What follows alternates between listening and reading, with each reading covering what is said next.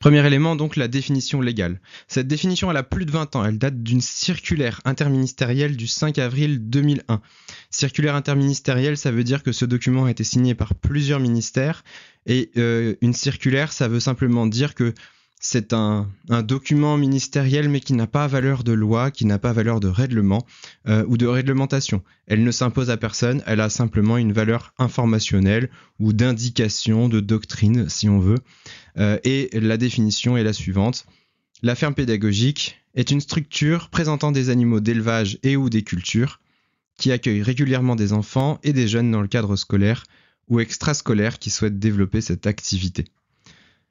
Dans cette définition légale, j'en ai pris simplement une partie, hein, évidemment. Vous pouvez aller voir la définition complète euh, euh, en cherchant circulaire interministériel du 5 avril 2001 sur Internet. Vous la trouverez assez facilement.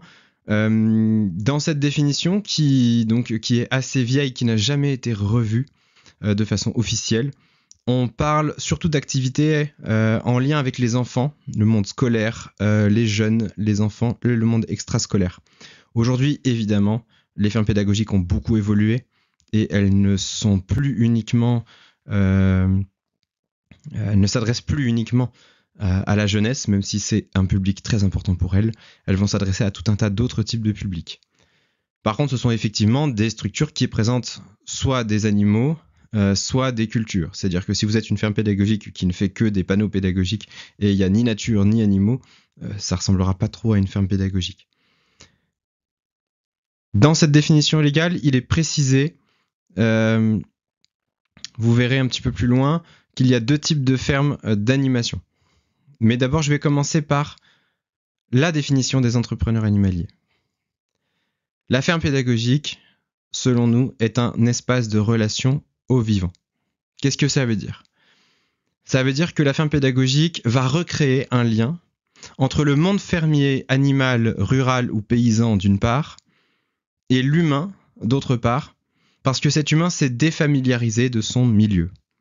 Hein, on parle de euh, rupture du lien entre euh, les humains, les citadins et même les ruraux parfois, avec le milieu agricole, le milieu fermier, le milieu animal, etc. Et donc la raison d'être d'une ferme pédagogique, c'est de faciliter l'accès à ce monde vivant auprès de divers publics, dont les stades de développement, de sensibilisation, de connaissance ou de conscience sont tous différents. Pourquoi cette dernière phrase euh, C'est qu'on ne va pas s'intéresser uniquement à la pédagogie. On va parler de création de liens avec le vivant pour des objectifs qui sont multiples. Sensibilisation, connaissance, conscience. Auprès de publics qui sont tous différents.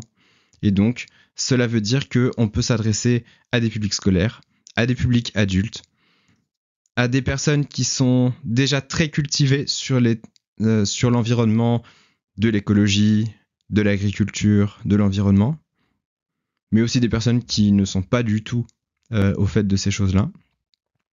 Et puis ça veut dire aussi qu'on peut s'adresser à des personnes qui ont, donc je l'ai dit, des stades de développement différents, et donc à des personnes en situation de handicap, des personnes en situation de handicap physique, mental, psychologique, des personnes qui ont un certain nombre de troubles ou de déficiences, ou qui ont des besoins particuliers. Donc voilà notre définition à nous. Alors je vous ai dit euh, euh, très rapidement en introduction tout à l'heure, la circulaire interministérielle de 2001, elle propose une séparation entre deux types de fermes pédagogiques, des fermes d'animation et des productions agricoles ouvertes au public. Eh bien, euh, voilà, donc vous les, voyez ici, pardon. Donc des exploitations agricoles ouvertes au public et des fermes d'animation. Ça, c'est quelque chose que j'entends énormément. Je, le vois euh, sur les réseaux sociaux, je le vois euh, dans les différentes questions que vous me posez par mail ou au téléphone. Souvent, on fait une opposition entre ferme pédagogique et ferme d'animation, comme s'il fallait choisir entre les deux. Eh bien non, la circulaire interministérielle de 2001 précise bien qu'une ferme d'animation est une ferme pédagogique. Une ferme d'animation est une branche, une sous-partie du monde général des fermes pédagogiques. Et dans ce monde général des fermes pédagogiques, il y a aussi des exploitations agricoles ouvertes au public. Je vous donne un exemple. je suis agriculteur, éleveur de bovins.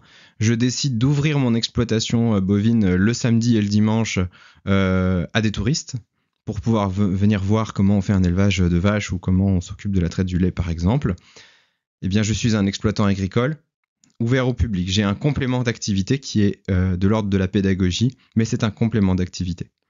Les fermes d'animation n'ont pas ou peu de production euh, agricole, de production qui est destinée à, être vendue ou exploitée. Donc, c'est-à-dire que vous n'avez pas 50 moutons pour faire de la laine, vous n'avez pas 200 vaches, euh, vous n'avez pas 4000, 4000 poulets.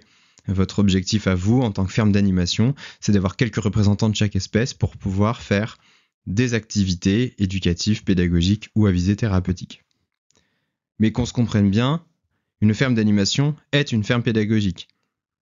Ce qui veut dire que quand euh, une chambre d'agriculture vous dit vous n'avez pas le droit d'être une ferme pédagogique euh, si vous n'avez pas un statut agricole, soit elle vous ment, soit elle n'a pas l'information que ce qu'elle vous dit est une erreur. C'est complètement faux. Vous pouvez très bien avoir un statut euh, autre que agricole pour pouvoir faire une ferme d'animation.